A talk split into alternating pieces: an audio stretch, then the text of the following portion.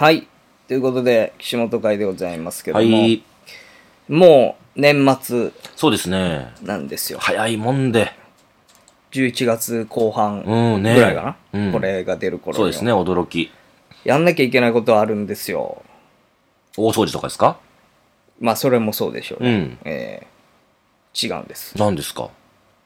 お便り版グランプリやらなきゃいけないわけですよ。完全に忘れてたわ。そうでしたね。毎そうです年よ我々の恒例ですからね。これがうん。ね、うん。やらなければもう1年終われないっていう方ももうかなりいるんじゃないかなと僕は思ってるんですけれども、うん。恒例行事でございそうま。ですすね。一応ね。えーまあ簡単に言うと、その年に読み上げうたんお便りの中で一番良かったものを、えーこう紹介するという感じなんですけれども、はい。なんで、もう年末なので、えーちょっと通常回というかね、の時にもお便りあの読み切れてないなっていう感じになっているので、うん。えーいくつか読んでいきたいなということで、今日はお便りからいくつかご紹介したいなと思っております。はい。はい。じゃあ行きたいと思います。えー、岸本さん、林さん、林さんの奥様、こんばんは。こんばんは。三輪パンダと申しまはい。す。あざます。えー今年の夏は都市ボーイズ単独イベントに初めて参加できて念願叶った夏になりましたさて今回は心霊ではないのですが最近ふと思い出したことを投稿させていただきます私は関東の片田舎出身なのですがそこで通っていた中学校でのお話ですその学校は田舎ゆえのヤンキーだらけの学校でただでさえ怖かったのですが怖かったのは生徒だけではありませんでした中学に入学して最初の理科の授業のこと。理科の先生は男性の先生だったのですが、教室にスキップで入ってきて、わかりやすく、お姉えな雰囲気で、言葉も女性らしく変わった先生だなぁという印象でした。うん。入ってくるなりその先生は、みんな理科室に移動して、と楽しそうなテンションで声をかけ、私たちは言われるままに、まだ場所もわからない理科室へ連れて行かれました。うん。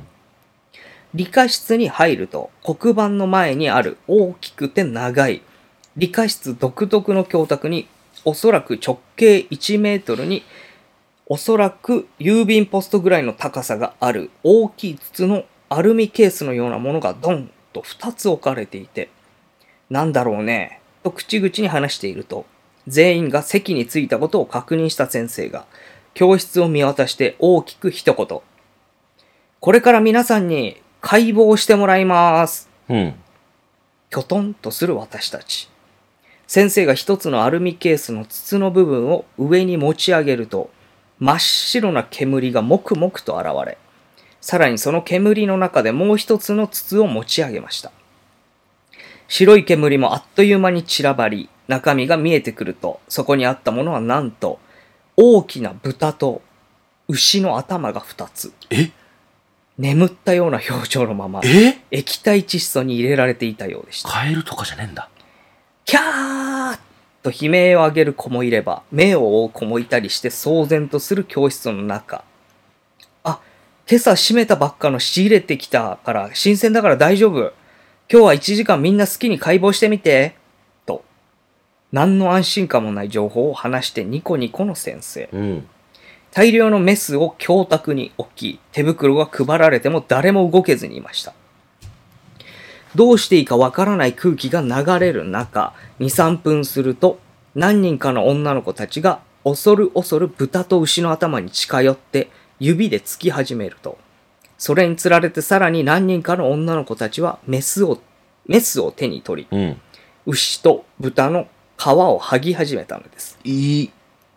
最初は悲鳴を上げていたのに、いつの間にかお菓子作りをしているような、キャッキャと楽しそうな女の子たち。一方、教室の一番後ろを見ると、男の子たちが集まり、解剖する女子たちを呆然と眺めていました。しばらくすると、皮を剥がれた豚と牛の頭は肉もそがれ、目玉も取り出され、なかなかの解剖具合になっていて、取り出されたものを手で持ちながら楽しそうにしていましたし、そのほとんどを女の子たちが行っていました。私はさすがに触れなかったけど、近くに寄ってその一部始終を見ていましたが、あの年齢ながら異様な光景だなと感じたことを覚えています。この出来事が強烈すぎて、その後何を習ったのかは全く覚えていないですし、唯一覚えているのは、その先生はいつも男子生徒のお尻を触ってえ？歩いていて気持ち悪かったことだけです。その当時は中学校になるとこんなこともするんだなぁと感心していたのですが、先日ふと思い出した時、あんな解剖を同世代の人たちはみんなやっていたのだろうかと疑問に思いお便りさせていただきました。ちなみに私は林さんと同い年です。うん。お二人は中学校の頃解剖の授業はありましたか？もし経験があったらどんな生き物を解剖しましたか？覚えていたら教えてください。また関係ないですが、この学校自体大量に幽霊が出ることで有名な学校でいろんなことが起きていたので、その話はまた別で送りたいと思います。へえ。えー今年の秋は暑くていつもと違った秋ですが、お体に気をつけてお過ごしください。ということでいただきました。はい。ありがとうございます。解剖のお話ですけれども、うんこれはちょっと常軌を逸してると僕は思いますけどね。あの、牛の頭と豚って言いました？豚と牛の首というかね、頭。頭。うん。ええ。逆にしただけじゃん。うん。大きな豚と牛の頭が2つ。言い換えてきた。うん三角なんだ、俺の答えだと。そう。ああ、そうですか。でも、でそもそも解剖ありました？あったよ。あった何やった？あったあった。カエルカエルとメダカとかじゃなかったん。かな？確か。うちはカエルでした。で、あの、電極つなげてビクビクさせるみたいなのあったよね。俺はやらなかった気する。授業はあったの覚えてる？うん。けど、千代さんはやらなかった？俺は、やらなかった気がする。なんか、何それ？なんかとなく。触った記憶があんまないんだよ苦手ですもんね、ああいうのね。な。苦手。そもそも苦手だし、多分、代表者が一人やってたような気がする。みんなでじゃなかった気ああ、がする。だから、例えば、だけれども、先生が前にいて、ここに、その、電気当てたらビクッと何年、だから代表者っていう感じ？か、あの、グループにね分かれてて、テーブルに席1個で、うんうんうん、そういうことね。で、やりたいやつがやったみたいな感じのを見てたような気がするな。確かにやってないと思うな。そうかも。何人かでグループ組んで、一つあって、僕、あの、つなげたの覚えてるもん。え、何を？その、電極？を解剖したのは覚えてないんですけど、やってないんですけど、やってるの見たし、確かに。電極つなげて、あの、ビクンビクン、ビクンビクンってなんのは、あの、自分がつなげた覚えがある。電極を？あ、当て、当てるみたいなね。へーグッと。は、覚えがあるわ、それ。やった。これってさ、今もやってんのかね？なんかさ、うん。今うるせえじゃん。コンプラみたいなの。うん。あの、どこでも。うん。公園で野球もできない時代じゃん。野球、サッカー、花火もね、全部できないね。解剖とかは許されんのかね？科学的だみたいなことだったら。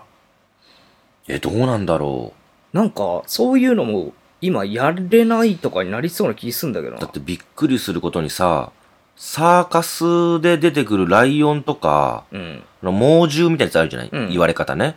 あれもダメだからって言って、サーカス団むちゃくちゃあれだもんね。潰れていってるもんね。ヨーロッパの。そうなのそうなんだよ。動物愛護のそうそうそうう。そう。ああの、ー芸を教えること自体ダメ。みたいな。うん火の輪をくぐらせるなんてかわいそう。みたいな。まあまそう。あ、それ罰ゲームみたいなことってね。うん。その、潰れちゃってる。うん。サーカス団がね。それでさ、うん。その、飼われてたのがうん死んだら元も子もねえ気するけどな。うん。まあ、あと、人間食えなくなるけど。ねえ、まあ、人間はいいんじゃない？まあ、そっか。うん。うん。何でもできるしね。そ食うために。そっかそっか、確かにう。ねこ。れでも解剖って、な、何のためにやってたのあれ？いや、それはあれでしょ。その体の体の構造でしょ。構造を知るためか。うん、そうそうそうそうーん。じゃあ人のもやった方がいいよな、本来。う。いや、というか人の以外は別に知らなくていいんじゃないかなってちょっと思うけど。ちっちゃい頃とかじゃなくて最近質問したことある上司とかに、うん。人間ってなんで殺しちゃダメなんですか？って。いや、そこも分かってなさそう、今のやつ。うん。聞く必要がちょっとわからない。怖いんすよ。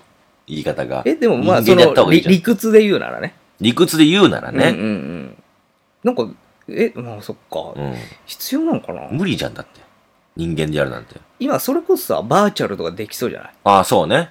あの、バーチャルメスみたいなのでさ、うんビビビビビってこそうそう、メスなんか使わなくてマウスでさ、グッとなぞるだけで。なんかできそうな気するんみだけどな。なね。うん、確かにそれはできそうですね。なんか、そういう風になってくのかな、もしかしうんうたら。ん。命を取らなくてもね。直接ね。わざわざ。うん。ただでも、それも込みなところあったけどね。うんその、命をと取るということはどういうことかみたいなのを体験するっていうのもこん込みな気がするわ。まあでも死んでたけどね。あ、そうか。うん。俺、あれ、あれがやっぱり衝撃だったんだよ。何？魚さばいた時。あ、えー生きてる魚をね。魚をさばかなきゃいけない時があっうんて。まず、とどめさせてみたいなやつとか。そう、うんあれはやっぱりなんかね、変な感覚だったね。それで言うと、俺も鶏一回行ったことあるから、うん。あの学生時代、俺はちょっと無理だわって思った。なんか、うん、うん。すっげえ体感したことないうん感覚になったな、あの時。わかる。だからすごく感謝するようになったもん。うん。あの、スーパーでうん。出る、唐揚げもそうやし、お刺身もそうなんかな。うんやっぱりすっごい、あ、自分ができないことを誰かがやってくれて、それで口に入るんだっていうことで、自分がやっぱりできなかったから、もう一回やったんだけど、うんやりやらされて。うん。やっぱり感謝するようになったね。だからそういう意味で教育としてはありっちゃありなまあね気するけどな。うんうん確かにねうん、まあ難しいとこですけど、うんはい。うちらはでも解剖はあったということで。うん、ありました。なんか。他にすげえ特殊な解剖とかあったら教えてほしいな。例えば何？何の解剖があるの？だって、エビとか。わかんないね。調理じゃんエビじゃねえな。調理じゃん、それ。エビは別にそんな普通か。調理でしょ。うん。その人間の体が分かるようにことでしょ、うん。筋肉の繊維がどうこうとか。そう。うん。やっぱ、それで言うなら猿とかになってくのかな。いや、猿なんてもう絶対嫌だわ。だからカエルがベストなんじゃない？やっぱり。ぐらいが？その、罪悪感があまりなくいけるみたいな。ギリギリのそうそう、ラインなの？ギリギリ。いや、それ感じる人もいるのは重々承知ですけど、うん。やっぱりちょうどいいんじゃない？うーん。足ぶっとい。し、まあそうねあ。の子ら。なるほどな。うん。なんとも難しい話になってきましまあで。も何にせよ、ね、大きな豚と牛の頭なんて想像してもやっぱきついわ。でもさ、これの話のさ、本質的な部分ってさ、ちょっとあれよね。その、女子たちはうん。興味津々でやるようになって、時間が経てば、うん。男子たちがうん。もう一切それに関わらないようにするっていう、うんうん。そのなんか男女の関心の違いとかさ、血に慣れてるんでしょうね。うん、うんいやまあでもそれにしてもじゃないすごいと思うけどな、うん。だから、いハグとか目出すとかはできるかなやー確かにね。確かにね。血に強いのはわでかるんだけど、ね。男たちがビビって近づけないのはわかる、うんわかるわかる絵が浮かぶ男の方が弱いから。うん、うん。まあいろいろな学びがあるうん。話でしたけねえはいびっくりですありがとうございます。えー、じゃあちょっとこちら行きたいと思います。えーっと、はい、都市ボーイズのお二人に聞いてほしい不思議な話あります。えーはじめまして、京都府八幡市かな、えー在住の FO と言います。はい、あざます。ぜひ聞いていただきたい不思議な話があるのですが、えーどの動画のコメント欄にふさわしいのか、何ヶ月も前の動画に今更コメントして届くのか、かと言って急に DM を送っていいのかといろいろ分からずこちらに送らせていただきました。うん。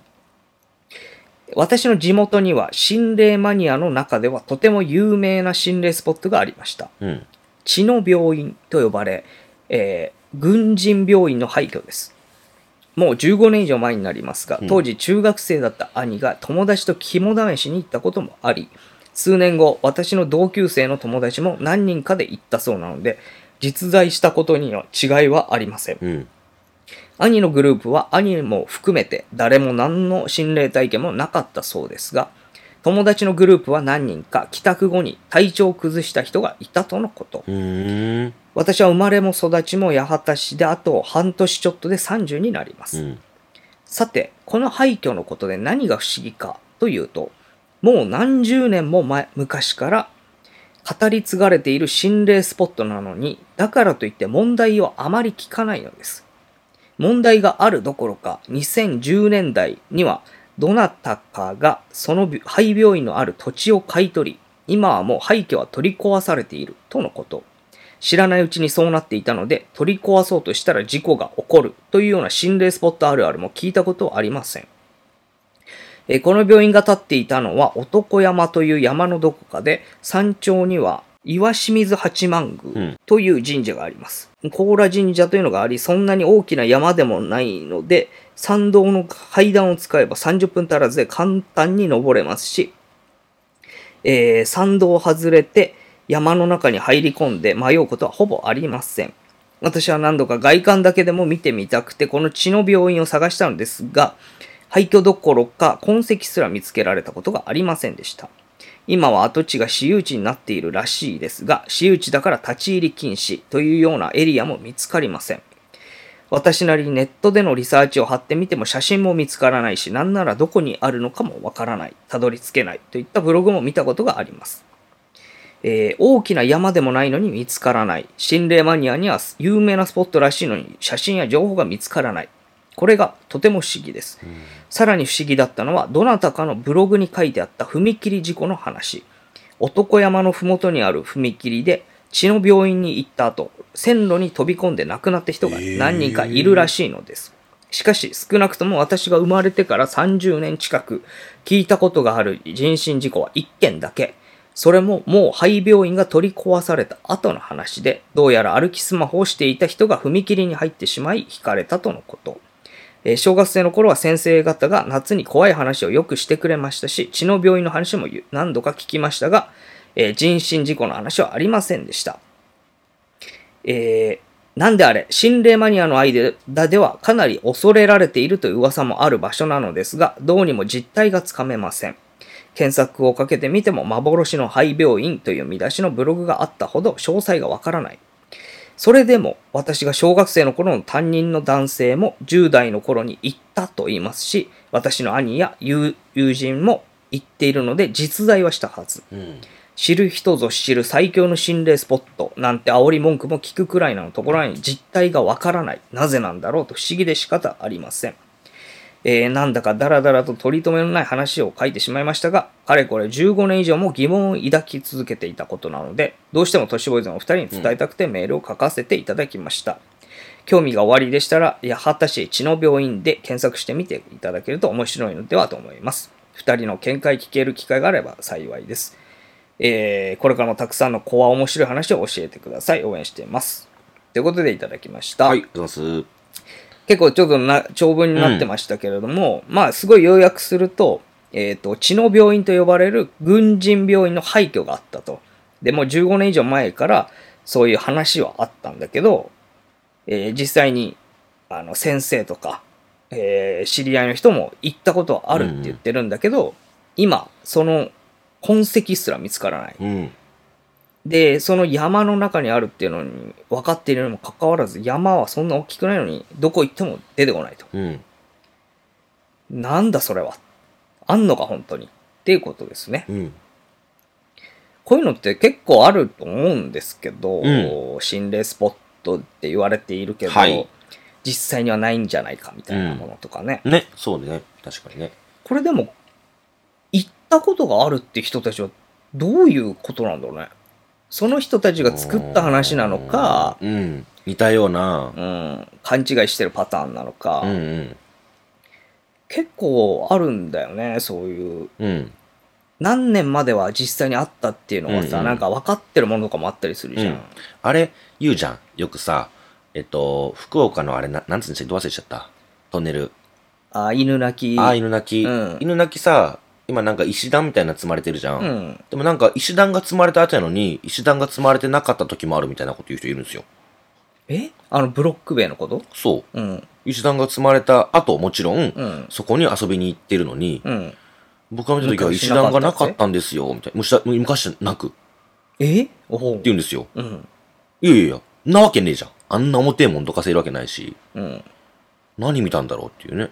で、逆側かなともそうでもないんですよ。きちっとあの、いつものルート、で、行ってるんだ。行ってる。うーん。で、柵があるんだっけ、今ね。うんうんうん。うん、その外側から見てるんだけれども、確か。その、なかった。だから俺トンネル自体も間違えたんじゃねえかなと思っちゃった。まあ、いくつかあるしね、トンネルみたいなもんね。だけどその、えっ、と、よく言っているブログのうんネットの情報で言ってるんで、うんうんたどり着けないってことはないと思うんですよね。そんななんかその難しい道じゃないし、あそこまで行くのに。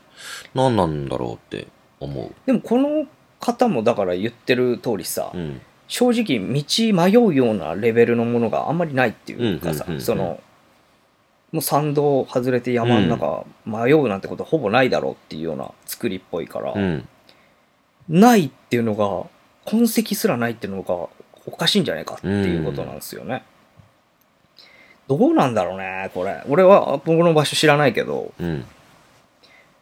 でも意外と痕跡ってないよねうーん。そうね。ま、前だって俺それこそ廃病院の階段みたいなの聞いた時あって自分で調べてみたけど、うん。ほぼ何にもなかったからねうん。あの行ったところにはただ昔の地図とかで見るとうんあるあったのは間違いなかった僕もあの、元葬儀場うんっていうのがあったんだけど、わかんなかった。えそのい行ってみて場所にうん、はあの、Google Earth で見てみて。うん、ううんん。わかんなかったね。昔あったんですって言われたけど。だからそんなもんよまあそういう意味で言うとね痕跡はなくなることは全然あると思うんだけどうーんまあこういう噂とあれが、まあ、入り混じってるようなやつうは、ん。半分誰かが持って作った話で、似たようなところがあったとうか、んうん。あとはまあスピリチュアルっぽいので言うとパラレルワールド的なはい感じはいはい。その道がね。のその選ばれた人うんがそっちに迷い込んじゃって体験できるみたいな話なのかなみたいなね。玉木神社ってそんな感じじゃなかったっけ？あなんかその選ばれし者しか行けないみたいな。あーああるって言うからねでもそんなんやったよね。は確かね。うんうん。まあ、それ系だとしたらちょっとねうん。証明するのは難しいと思うんですけど、うんうんうんまあその言ってた人たちの話を元にこう聞くぐらいしかできないかなっていう感じだと思うけどね、まあどのパターンもありそうなんで、うん。これっていうのはちょっと難しいですけど、はい。まあもし近く行くことあったらちょっと調べてみますよ、うじゃあ。うん。なんかあったらじゃあこちらでもはい。言いますね。はい。ありがとうございありましがとうございたましえー、じゃあこれ最後にしようか。はい。はい。柴さん林さん林さんの奥さんこんばんは。た。こんばんは。えー以前動画で話をされていた松井和代さんの動画の除霊効果がマジですごかったのでえ？報告させてマジっすか？うん。私は 1K の廊下にキッチンがあるタイプの狭いマンションに住んでいます。玄関から入って廊下の右側に小さいキッチンがありシンクの右棚右隣に高さ170センチほどの冷蔵庫があります部屋はキッチンの奥にあるのですが最近怖い話の動画を見まくっていたせいか部屋にいるときなんとなく冷蔵庫の上というか上の角くらいから視線を感じうん。そこに顔があるような気がして気づけばよくその辺をチラチラ見ていました。へえー私はホステスをしていて基本的に夜は酔っ払っているためそんなに気に留めずす、えー過ごしていたのですがここ数週間夜中に部屋でご飯を食べていると廊下からギーギーというような古い木の戸棚を開けるような感じの音が聞こえることが多くなりましたうちのマンションはそんなに新しくなくフローリングなので最初は霊が床を踏んでる音なのかなくらいに思っていましたが何日か経ってからどうやら床ではなくもっと上の空中から聞こえていることに気づきえ。うん。そういえば最近キッチンで料理をしている時に限って腹が立つことばかり増えて怒りの感情ばかり湧いていたことに気づきキッチンのあたりにあまり良くない霊がいるんじゃないかと思うようになりました。うん。かといってそこまで気にすることもなく過ごしていたのですが数日前夕方頃に部屋で化粧をしているとまたギーギーと例の音が聞こえ始め、うん。いよいよこんな早くから聞こえ始めたぞ。まあいっかと思いながら化粧の続きをしているとふとこれってもしや首吊りの霊なんじゃね？と思い始めてしまいましたうん。冷蔵庫の上に顔がある。ギーギーの音は首を吊るロープの音ではあとか思った瞬間一気に怖くなり、うん速攻で松井和代さんの例の動画をスマホで開き、はい大音量で流しながら化粧の続きをしましたあ。うん。すると動画が始まってすぐ音が聞こえなくなりました。たまたまかなと思ったのですが、その日から特に嫌なことも考えず料理もできて、冷蔵庫の上から視線も感じず、音もここ数日鳴っていません。動画を流した時間は最初の5分でしたが、こんなに速攻性があるものなのかとびっくりしています。うん大変役立つ情報を教えてくださってありがとうございました。いえいえということでいただきました。はい。前に、だいぶ前ですけどね、うん。言ってた松井和代さんの動画除霊効果があるという話。すごいですね。やっぱすごいんだ。これでもう何件目っていうぐらいそうですよ話来てますからね。もう、いいんじゃないですか？認めて。そろそろ。そうですよね。で、こんな、データとしてありすぎるぐらいでしょ、だって。ねえ。うん。ほら、あの、ん？除霊師みたいな人いるじゃないですか。結構、あの、有名な人とか、うん。陰陽師みたいうん。な人とか、いますね。やったらいいよね。うん。これ使ったら一発だと思うんだよな。そう思う。で、そういう人にちょっと、なんで除霊効果があるのか、いつか聞きたいな。うん。なんて言うんだろうって。ああ。生きる力が、ありますねって言うのかなみたいな。だとしたら相当面白いけどな。うん。まあね。振りが効いてるから。